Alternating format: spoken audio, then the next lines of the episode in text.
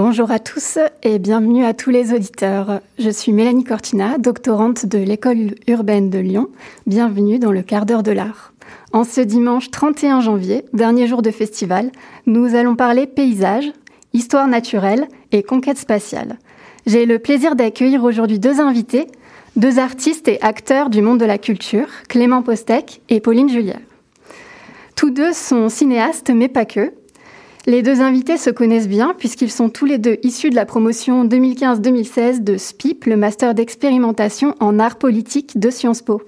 Aujourd'hui, ils collaborent sur un projet du nom de Perseverance Valley. Clément Postec témoigne d'un parcours au sein d'institutions nationales, de collectivités territoriales et d'institutions indépendantes. Il est actuellement conseiller artistique aux ateliers Médicis. Commissaire d'exposition, producteur et réalisateur, il aborde des problématiques territoriales comme avec Linescape ou Monsters in the Lagoon. Il se plonge dans des thématiques intimes également, avec par exemple son dernier film, Sakina, présenté en sélection Panorama au festival Côté Court en 2020. Explorant divers modes narratifs, au croisement du cinéma et de l'art contemporain, son travail a été montré dans des festivals et des expositions d'ici et d'ailleurs. En parallèle de Persévérance Valley, il travaille également sur un projet de long métrage franco-américain, Cathedral City. Bonjour Clément. Bonjour. Pauline Julière, artiste, cinéaste, a présenté ses films et ses expositions dans des festivals, des centres d'art et des, des, institutions du monde entier, dont le Centre Pompidou, le Tokyo Wonder Site ou encore la Cinémathèque de Toronto. Ces films questionnent plusieurs facettes de l'Anthropocène, comme avec la disparition des Aitu, qui associe la menace de la disparition de l'état de Tuvalu d'ici 2050 à cause de la montée des eaux et avec la catastrophe de la disparition de l'imaginaire de ses habitants. C'est une artiste chercheuse. Elle met en scène des enquêtes avec poésie, comme dans Historiae Naturales, qui date de 2019. Cette année, elle participe notamment à l'exposition de Bruno Latour, Critical Zone, au ZKM de Karlsruhe. Elle travaille également sur un nouveau documentaire tourné au CERN. Bonjour Pauline. Bonjour. Vous avez, euh, au cours de vos co collaborations et de vos projets personnels, tous deux réfléchi à la notion de paysage et de nature. Dans votre essai, Pauline, euh, on assiste à un entretien avec Bruno Latour au musée de la chasse et de la nature. Il nous explique que la notion de nature a évolué récemment, qu'à l'origine, on se considérait dans la nature. Les Grecs pensaient la nature comme un mouvement de transformation constant dont ils faisaient eux-mêmes partie. En visionnant une partie de votre filmographie, Clément, on a cette euh, idée d'appartenance, cette idée de retour à la nature. On a également le mouvement avec la traversée de paysages, avec tantôt un paysage qui défile, tantôt un personnage qui défile dans un paysage. Est-ce que c'est une conception que vous reconnaissez et sur laquelle vous aimez jouer dans vos films et dans vos travaux? En tout cas, euh, ce qu'on cherche, c'est euh, peut-être à habiter le, le paysage, euh, autant euh, avec euh, celles et ceux dont on, enfin, dont je veux euh, enregistrer les histoires, les récits, que par mon propre geste d'artiste ou de, ou de cinéaste. donc oui, c'est sans doute un, un double mouvement permanent entre le, le regard et le mouvement dans ce paysage. Pauline, est-ce que vous avez euh, quelque chose à ajouter sur cette notion d'être dans le paysage? Euh, Dans le paysage, je ne sais pas, mais en tout cas, le, le, paysage comme une conception ou un déroulé, euh, une représentation de la nature, c'est quelque chose qui m'a souvent intéressé ou interpellé. C'est-à-dire que euh, sans doute les modernes ont eu une conception de la nature où on était hors de la nature, c'est-à-dire en tant que sujet face à la nature, mm -hmm. Et il y a quelque chose là qui qui fonctionne plus et depuis longtemps en réalité, enfin en tout cas dans dans la théorie ça fonctionne, mais dans la pratique, dans le ressenti, c'est autre chose. Et, essayer de se dire ah comment comment on peut déplacer cette représentation euh, extérieure d'un paysage ou extérieure de la nature. Alors c'est pas seulement nous sommes la nature, mais c'est aussi euh, et actuellement on le sait, nous en, nous en sommes les acteurs euh, prenants. Mm -hmm. Il me semble que vous, vous, mettez également en avant euh, ce que le paysage du coup nous fait et ce que nous faisons au paysage. Dans Aéroport, votre film, Clément Postec, euh, dans, dans la fiche du film, on parle de paysages qui s'abîment, de violences faites au paysage. Est-ce que vous pouvez nous expliquer comment vous avez traité cette relation au, niveau cinématographique?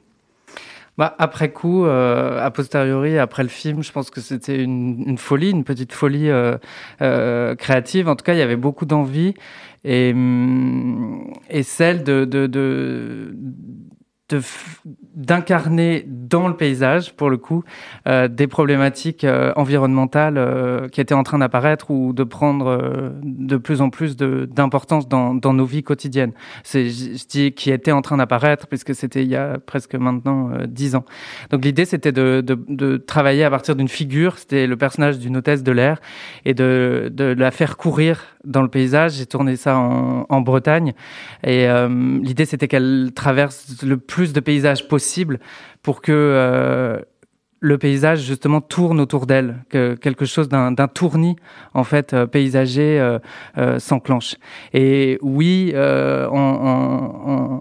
en, creux, euh, euh, le point de départ de, sa fuite, c'est euh, une, une, fin de ressources. Il n'y a plus de kérosène pour que les avions euh, volent.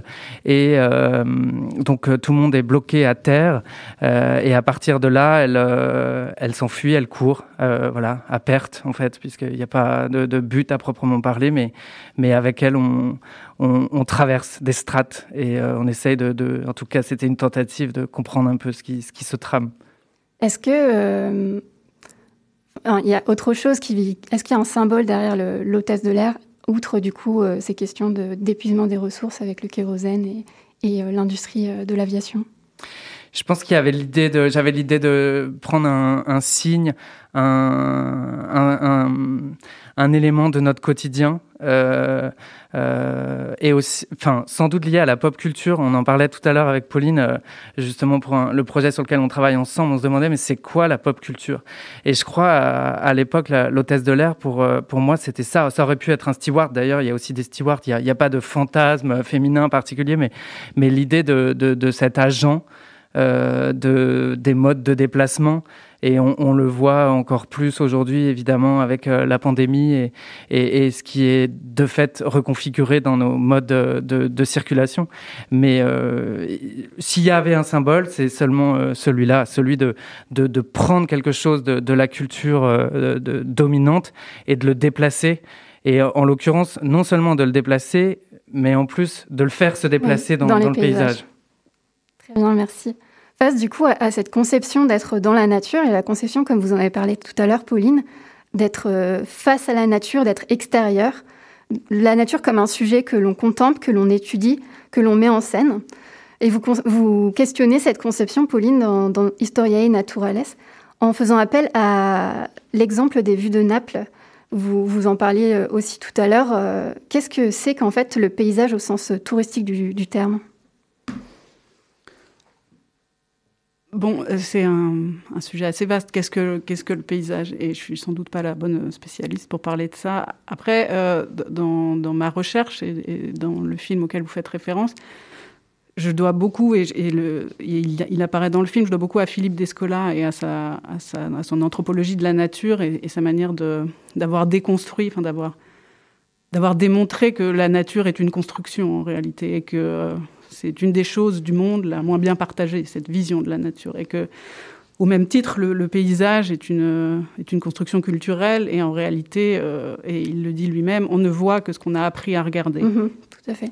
Donc, en l'occurrence, dans le, dans le paysage et dans la, le paysage touristique, ou disons la vue touristique, euh, il y a quelque chose de, euh, du référent, c'est-à-dire Philippe Descola parle beaucoup euh, de, simèse mentale, où on aurait euh, accroché une série de, tableaux, de vues, de représentations qu'on aurait inconsciemment, évidemment, accumulées au cours du temps, et pour lequel on, fait référence, on, reconnaît un paysage plutôt qu'on ne découvre un paysage. Et euh, ça m'a beaucoup euh, interpellée, d'autant que j'ai découvert ça assez tard, et que c'est assez tard que je me suis dit, mais en fait, peut-être qu'on on apprend à voir autant qu'on apprend à lire. Mmh. Mais du coup, tout à l'heure, vous parliez de pop culture. En fait, dans la pop culture, est-ce qu'on a plus tendance à faire appel à ces codes plutôt que euh, à essayer de casser les codes et à essayer de, montrer euh, quelque chose d'autre que ce qu'on a appris à regarder? En fait, je le ressens comme euh, en, en, en cinéma, c'est beaucoup une histoire de code. Et comment on fait du coup en tant que cinéaste pour essayer de montrer aux gens ce qu'ils n'ont pas appris à regarder? Bon, alors en tant que cinéaste, on est autant euh, les gens que, le public, c'est-à-dire qu'on est aussi victime de, cette, euh, de, ce réflexe du, voir peut-être ou du reconnaître. Et il y a des enjeux esthétiques très forts justement à peut-être euh, déplacer, redécouvrir, penser autrement, faire autrement des, images évidemment.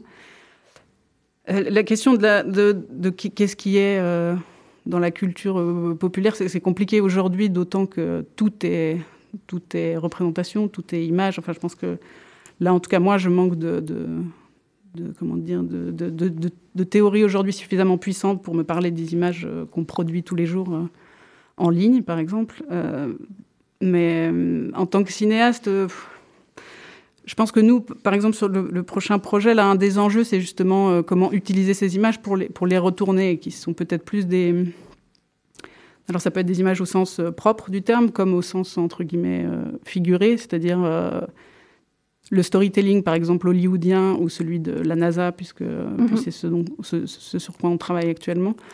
Il y a quelque chose de, s'approprier ça pour, pour l'occuper autrement, pour, pour proposer un autre type peut-être de, récit. Alors non pas parce que c'est bien de, de, de, faire d'autres récits, mais plutôt pour, pour, pour promettre et pour encourager une, une diversité de, de récits.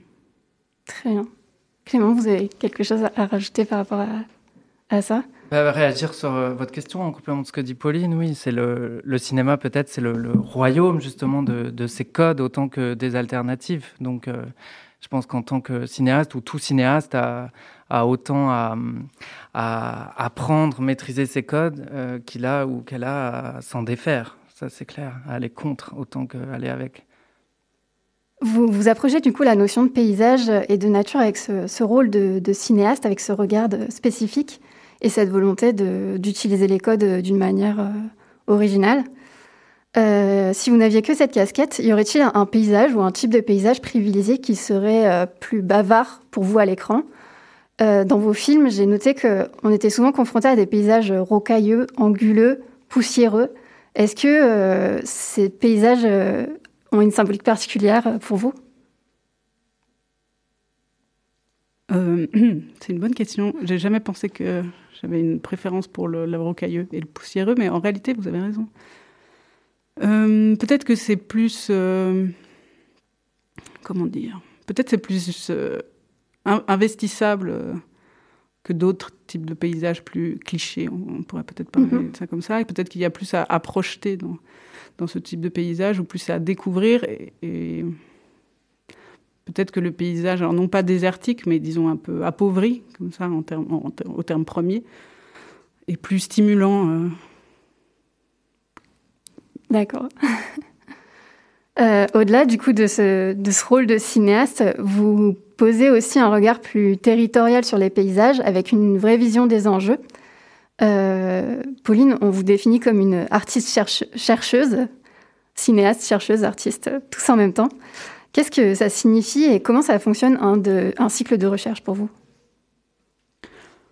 Euh, disons, c'est toujours en mouvement. Alors, c'est souvent, euh, ça va souvent de, pair. C'est-à-dire que moi, je crois que j'essaye de réfléchir avec les outils du cinéma ou les outils visuels et de, former, de chercher une forme, une forme qui pense ou une pensée qui peut prendre forme.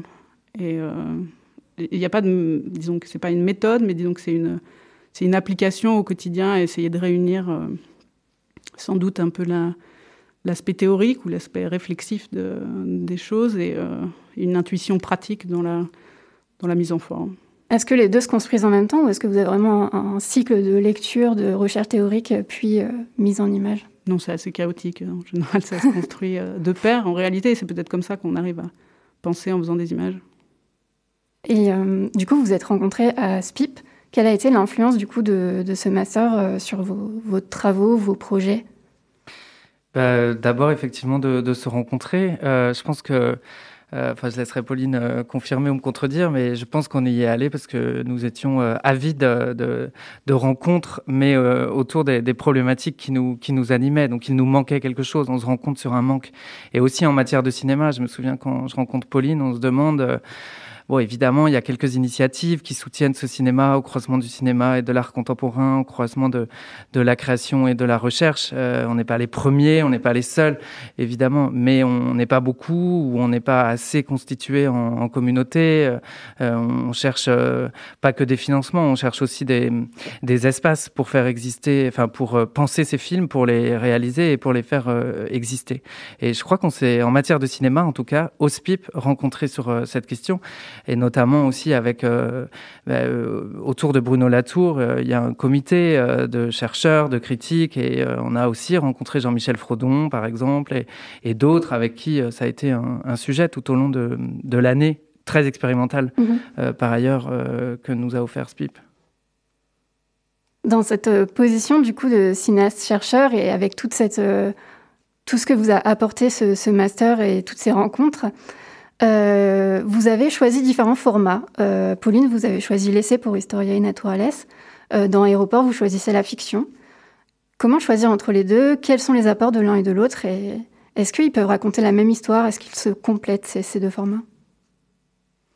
Moi, je reste embêté avec, euh, non pas votre question, mais les termes, la fiction, le documentaire. Ce que SPIP peut-être nous a offert comme euh, terrain commun et, euh, et, et de, d'apprentissage que nous poursuivons encore aujourd'hui, c'est l'enquête. et peut-être que l'enquête est, est entre la fiction et le documentaire, en tout cas pour nous en ce moment, puisqu'on a besoin des deux. Et puis, euh, bah, j'ai eu la chance de, de, faire des études de lettres, euh, de cinéma. Donc, il a souvent été question avec euh, les enseignants, les chercheurs, euh, de ce qu'est la fiction, de ce que peut la fiction, euh, de ce qu'est le documentaire, de, de ce qu'il peut également. Mais je reste perdu, en fait, avec ces notions. C'est aussi confus quand on est en train de, de fabriquer, quand on tente de, de, de, créer des, des formes cinématographiques. Euh, c'est aussi confus que ce qu'est le réel et la manière dont on peut euh, l'appréhender. Pauline euh, Moi, je pense que c'est toujours un, doux mélange et c'est ça qui est intéressant. Il y a sans doute.